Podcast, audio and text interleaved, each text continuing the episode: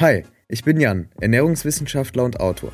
Und ich bin Sanja, Journalistin und ich esse gern. Du hörst Heißer Brei, der Podcast, der deine Ernährungsfragen beantwortet. Kurz und knapp, wissenschaftlich fundiert und für alle verständlich. Schick uns deine Fragen an heißerpodcast.gmail.com. Viel Spaß! Wir haben eine Frage von einer Hörerin bekommen. Es geht um das Thema Fleischessen. Und ich würde sie einfach mal vorlesen. Ich hoffe, ohne Fehler. Ich gebe mein Bestes. Die ethische Sicht außen vor gelassen. Aber heutzutage hört man ja überall, Fleisch ist ungesund. Ist Fleischkonsum per se wirklich ungesund für den Körper oder sind es nur die verarbeiteten Fleischprodukte? Da war der erste Fehler. Aber man versteht, worum es geht. ich glaube auch. Und sind zum Beispiel mageres Fleisch, weißes Fleisch, in Klammern Geflügel oder Wild gesund und können sogar einen gesundheitlichen Mehrwert bieten? Würde mir echt erhoffen, eine fachliche Antwort zu bekommen, darf man Fleisch essen? Auf jeden Fall. Also man darf Fleisch essen. Wir werden jetzt hier in der, in der Podcast-Folge auf jeden Fall nicht verbieten, Fleisch zu essen, sondern das Ganze ein bisschen äh, evidenzbasiert, ernährungswissenschaftlich mal aufrollen, weil man hört wirklich viel über Fleischessen. Ich glaube, du ja auch äh, schon viel gehört, ich auch. Es gibt unzählige Dokus, YouTuber, Innen, äh, möchte gern ExpertInnen und ExpertInnen auch, die darüber reden. Es ist ein Themengebiet, was ich persönlich sehr, sehr spannend finde. Also ich ernähre mich auch vegetarisch aus verschiedenen Gründen. Man kann das Thema aus so vielen Blickwinkeln betrachten. Jetzt fokussieren wir uns mal so ein bisschen auf Inhaltsstoffe und so weiter. Ähm, das war ja auch die Frage. Und vorne vorangestellt würde ich gerne mal, also Hot Take habe ich jetzt hier in meinen Notizen genannt, aber ähm, es ist gar kein so Hot Take, zumindest nicht in Ernährungsfachkreisen, sondern ich will es trotzdem mal bringen, und zwar keine Lebensmittelgruppe, die natürlich ist, ist nur ungesund.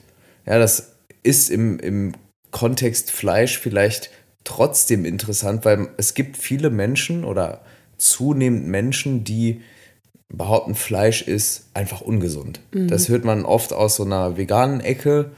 Ähm, und, und das ist auch, hat dann vielleicht auch eine, wie soll ich sagen, eine Begründung eher in der Ethik und in der Moral oder in anderen äh, Kontexten, aber aus rein physio ernährungsphysiologischer Sicht ist keine Lebensmittelgruppe, die natürlich ist, einfach per se ungesund. Ja, und vor allem geht es eigentlich darum ja auch, dass die Menge das macht, oder? Genau, ganz oft ist es wirklich die Menge. Es ist eigentlich langweilig, aber in diesen ganzen relativ abgedroschenen Weisheiten, sage ich jetzt mal, steckt doch ein wahrer Kern, zum Beispiel auch die Menge macht das Gift.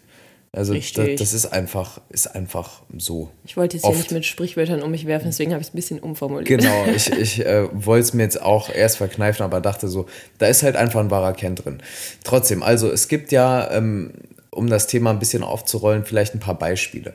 Und zwar, wenn man sich alleine mal anschaut, die ursprüngliche Form von eigentlich jeder Lebensmittelgruppe und dann Vertretern davon, sagen wir mal Obst und Gemüse. So eine Banane, ein Apfel und eine Zucchini. Die sahen vor 5000 Jahren anders aus als heute. Das ist einfach so. Die hatten eine andere Zusammensetzung. Die hatten zum Beispiel äh, bei den Obstsorten weniger Zucker drin im Durchschnitt als heute. Die waren anders, äh, wurden dann irgendwann auch anders angebaut als heute.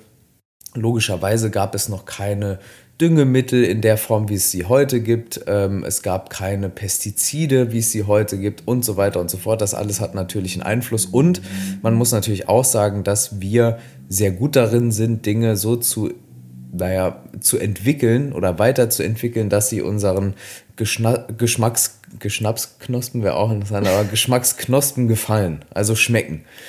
Ähm, so, das einfach mal vorangestellt. Und so verhält es sich auch übrigens analog zum Fleisch. Also ähm, da kommen wir dann später zu, aber vielleicht jetzt schon mal. Also Fleisch aus der Fleischtheke im Supermarkt, ähm, das jetzt nicht irgendwie Bio ist und vielleicht kein Wild hat mit dem Tier auf, also mit einem Wildtier wirklich nichts oder wenig zu tun, außer dass es eben auch Fleisch ist. Ja, aber das Tier hat anders gelebt, wurde anders getötet und hat auch, das Fleisch hat auch eine andere Zusammensetzung.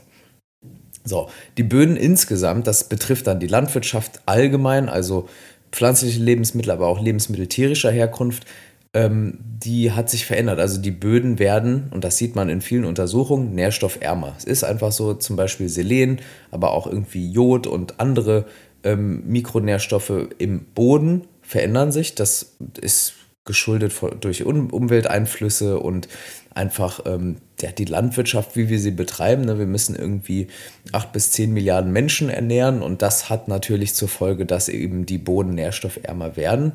Ähm, und das äh, spiegelt sich dann auch im Futter wieder.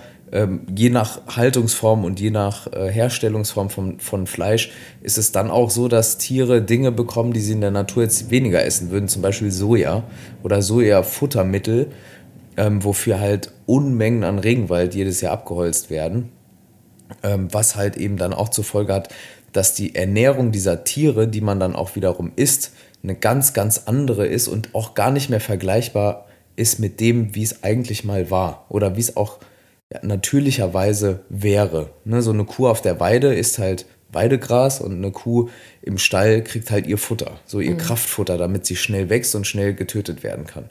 So, Wildfleisch wiederum, um, um jetzt auch den Bogen zur Frage nochmal zu spannen, ist halt wirklich kaum zu vergleichen mit dem Fleisch aus dem Supermarkt, also aus der meistens Massentierhaltung. Das sieht man an so Analysen der Omega-3-Fettsäuren, das sieht man an der Festigkeit, an der Muskulatur, an der Zusammensetzung ganz, ganz allgemein. Ähm, und man schmeckt es halt auch. Ja, also das ist, da gibt es einfach große Unterschiede. Das heißt, um jetzt den Disclaimer zu beenden, wenn man über Fleisch spricht, ist es ganz wichtig, da zu differenzieren. Das hat die Fragenstellerin dann auch schon gemacht in der Frage an mhm. sich, aber ich will das trotzdem noch mal so ein bisschen oder wollte es gerne noch mal so ein bisschen bisschen aufrollen. Also kann man per se denn sagen, dass jetzt zum Beispiel, was sie gefragt hat, verarbeitete Fleischprodukte schon in Anführungszeichen ungesünder sind? Genau, also ich glaube, alle Fachgesellschaften, die nicht komplett biased sind, weil sie zu irgendeiner Lobby, die dann in der Fleischindustrie irgendwie verankert ist, gehören, sind sich einig, dass ein Konsum vieler tierischer Produkte, die stark verarbeitet sind, einfach nicht förderlich sind. Man stirbt jetzt nicht nur, weil man jetzt jeden Tag mal Salami isst oder so. Da kommt es einfach auf die Menge wirklich dann auch an. Aber trotzdem ist es, glaube ich, auch nicht schwer zu verstehen, dass verarbeitete Fleischprodukte einen anderen ernährungsphysiologischen Wert haben, der nämlich geringer ist als jetzt so ein Stück Fleisch von einem Wildtier beispielsweise, was man dann brät und irgendwie natürlich selbst zubereitet, mhm. sozusagen.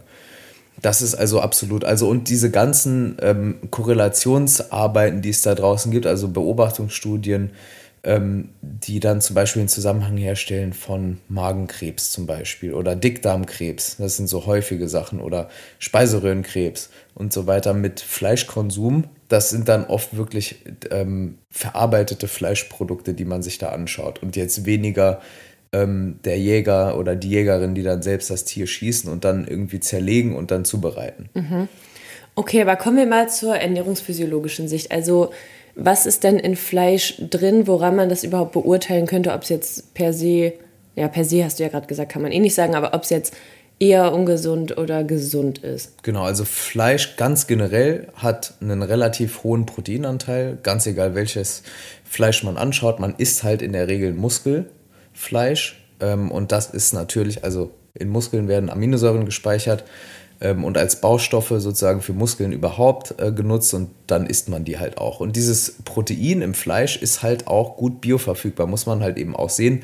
Man isst mit einem Stück Fleisch eigentlich alle essentiellen Aminosäuren, die man braucht. Also alle Bausteine für Proteine. Dann ist es auch reich, und das, das ist halt auch Teil der Wahrheit, reich an bestimmten Mikronährstoffen, gerade vor allem eigentlich Innereien ja, wo auch äh, bestimmte Mikronährstoffe gespeichert werden, zum Beispiel in der Leber.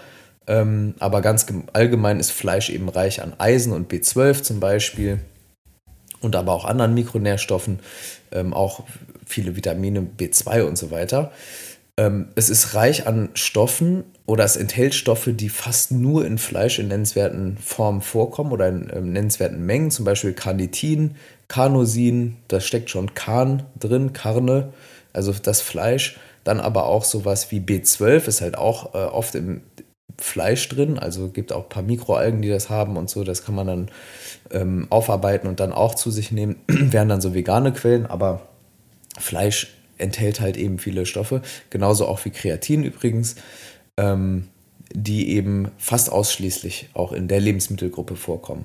Aber Fleisch enthält eben auch viele gesättigte Fettsäuren und da sieht man halt immer wieder auch Hinweise, dass viele gesättigte Fettsäuren, vor allem wenn sie in so einem, in so einem Konstrukt von verarbeiteten Lebensmitteln aufgenommen werden, nicht gut sind für den Körper. Und es gibt halt wirklich viele Hinweise, dass sehr stark verarbeitetes Fleisch und Fleischprodukte dann zu Gesundheitsrisiken führen können. Mhm. Okay, aber wenn ich mir jetzt deine Notizen mal so angucke, dann sind mhm. es ja schon auch drei oder vier Punkte, die sehr positiv sind. Ja. Und dann würde ich jetzt mal sagen, wenn man darauf achtet, woher das Fleisch kommt, wenn man gerne Fleisch isst und die ethischen Gründe nicht so schwer gewichtet, dann, dann kann ich jetzt als Ernährungsfachkraft nicht sagen, dass Fleisch ungesund ist. Wenn man wirklich darauf achtet, wo es herkommt, ne? vielleicht sogar ist es Wildfleisch, ähm, kennt man vielleicht sogar die Person, ist man selbst die Person, die das Tier erlegt hat, hat man dazu noch einen Bezug, bereitet man es selbst zu, dann hat man auch ein hochqualitatives Lebensmittel am Ende des Tages, das uns als Spezies unsere ganze Existenz, seit es uns gibt, begleitet.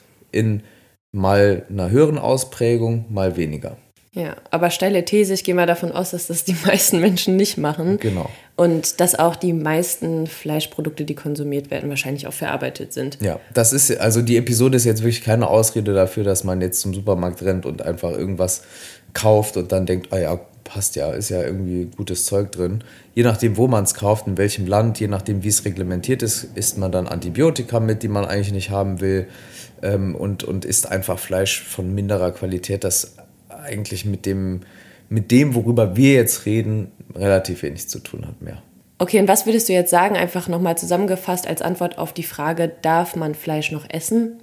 Ja, wenn man eben darauf achtet, wo es herkommt.